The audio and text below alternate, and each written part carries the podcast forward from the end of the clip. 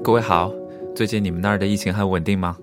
我发现现在询问对方所在地的疫情是否稳定，已经成了当代人的打招呼的方式之一了。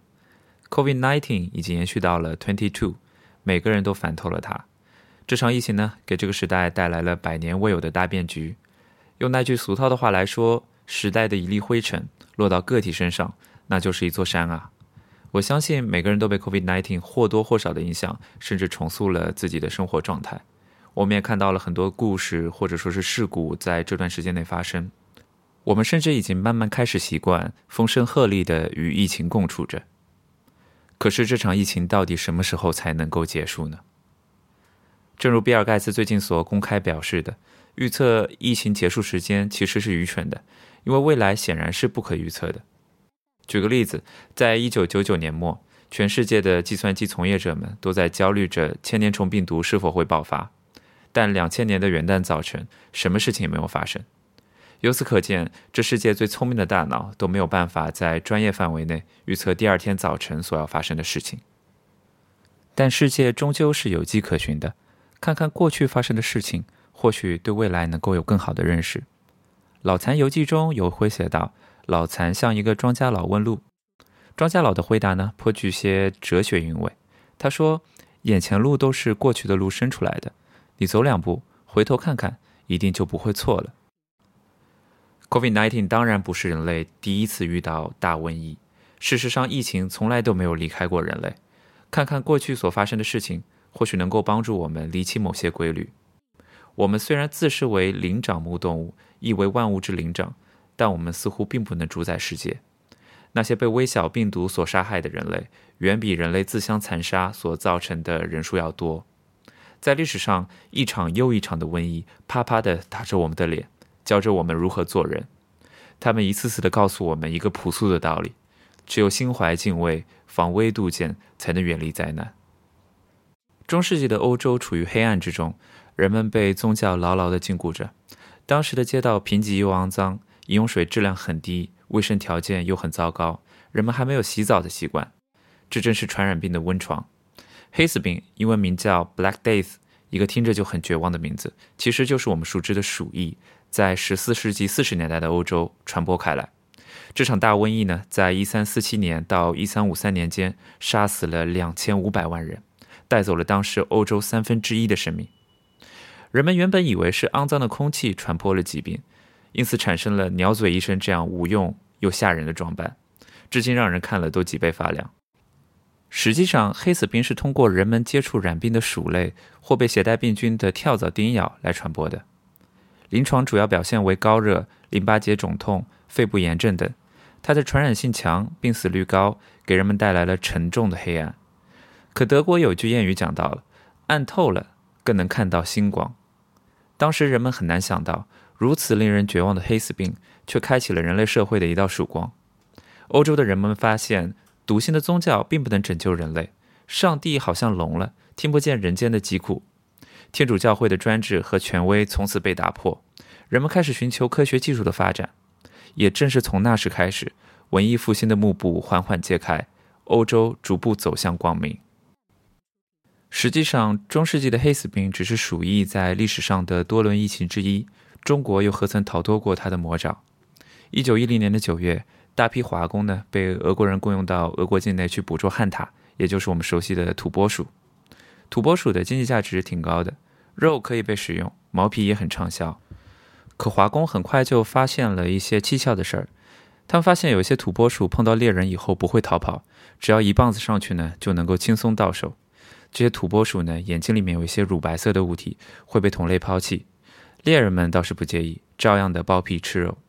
实际上，这些土拨鼠就是感染了鼠疫的鼠，而鼠疫呢，也很快传染到华工身上。俄国人发现华工染上了传染病，便粗暴地将华工遣散回清朝的境内，鼠疫便被带到了满洲里。大疫很快在东北的大地散播开来，一时间棺材脱销，尸横遍野，这才引起了政府的重视。好在这个时候出现了一个三十一岁的年轻人，名叫伍连德，被任命为东三省防鼠疫全权总医官。伍连德毕业于剑桥大学，他受过系统的医学训练，很快判断出这是一场新的肺鼠疫。与黑死病不同的是，肺鼠疫可以通过飞沫传播。伍连德随后断然采取了一系列措施，包括采用西医治疗、号召人们佩戴五式口罩、禁止走亲访友、提倡分餐制、保持信息透明、强制进行尸体火化等。通过这些手段呢，疫情得到了控制，并终于在五个月后消失。只是这场鼠疫呢，给东北地区带来的创伤也极其惨重。一九一零年的十月到一九一一年的四月。这场鼠疫夺走了东三省近六万人的性命，但以当时的卫生条件和政府财力，能够在五个月内控制住疫情已然是奇迹。这个疫情对于中国的影响也很深远，民众初步普及了现代卫生知识，也是中国人第一次开始佩戴口罩，国家也借此为契机，初步建立了防疫制度。腐朽的类似于跳大神这样的巫术，终被人们抛弃。伍连德作为中国的防疫先驱，一九三五年也获得了诺贝尔奖提名，在历史上留下了不朽的丰碑。中国这场疫情后没多久，又一轮传染病在九千公里以外的欧洲卷土重来。这一回的主角呢，不再是鼠疫，而是一九一八大流感。这个大流感呢，还有一个更为人所知的名字，叫西班牙大流感。但后面呢，我们知道西班牙纯属背锅侠。这场疫情的起源和西班牙没有什么关系。当时第一次世界大战正在欧洲如火如荼地进行着，不管是同盟国还是协约国，都隐藏了兵营内部瘟疫肆虐的事实。而西班牙呢，是一战的中立国，也是流感的重灾区。当时的西班牙没有实施新闻管制，媒体大肆报道了流感的肆虐，结果这场流感就被污名化成人们口耳相传的西班牙大流感。其实这样的故事呢，如今在 COVID-19 中仍然有发生。比如最近正在肆虐的 Omicron 株，刚开始是由非洲南部爆出来的，而非洲南部呢，只有南非这一个国家有着先进的基因测序能力，所以南非首先向 WHO 报道了 Omicron 株。但也正因为此，南非开始吃了全球的闭门羹，多个国家随即禁止从非洲南部起飞的航班。在传染病的防疫过程中，对吹哨人的错误对待，只会让世界陷入各家闷声自扫门前雪的恶性循环。而一百年前的那场大流感的起源呢，至今都很难说清楚。主流学说认为那是从美国堪萨斯州的兵营中首先传出来的，但又有人把这顶帽子扣到了远渡重洋的一战华工身上。这种说法呢，显然是经不起推敲的。任何一场疫情面前，全人类都是命运共同体，无端的指责呢，没有任何作用。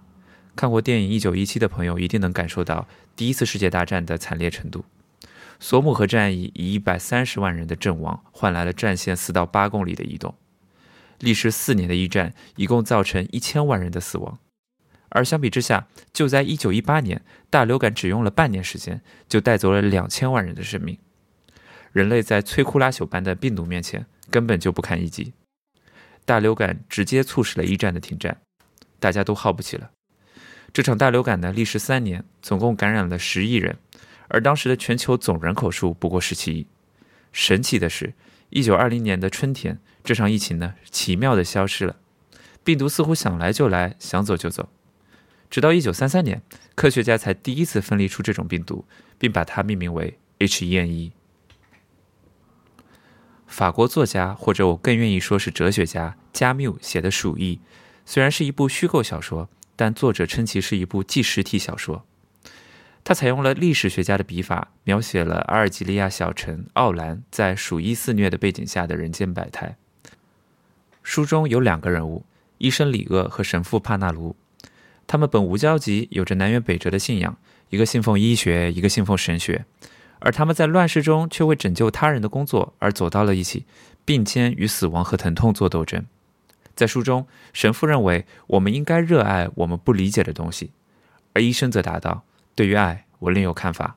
我誓死也不会热爱这个让孩子受折磨的世界。”但最后，医生握住神父的手说道：“现在，就连上帝也不可能将我们分开。”面对疫情，我们不就该这样超越信仰的通力合作吗？这不就是人类史上一次又一次的瘟疫教会我们的事儿吗？加缪曾说：“苦难让人睁开眼睛，人类在苦难中成长，在苦难后涅槃。”中世纪的鼠疫开启了文艺复兴的曙光，清末的肺鼠疫让中国第一次拥抱了现代的卫生系统和防疫手段。一九一八大流感直接迫使人类结束了一战。祸兮福之所以，福兮祸之所伏。但愿 COVID-19 会像一九一八大流感一样，在下一个春天神奇的结束。也希望人类以此为契机，开启文明的下一段篇章。我们本期的播客就到这里，感谢各位的收听，欢迎各位访问我们的网站 never 八四点 com，也欢迎各位关注我们的公众号 never 八四。再次感谢各位的收听，我们下期播客再见。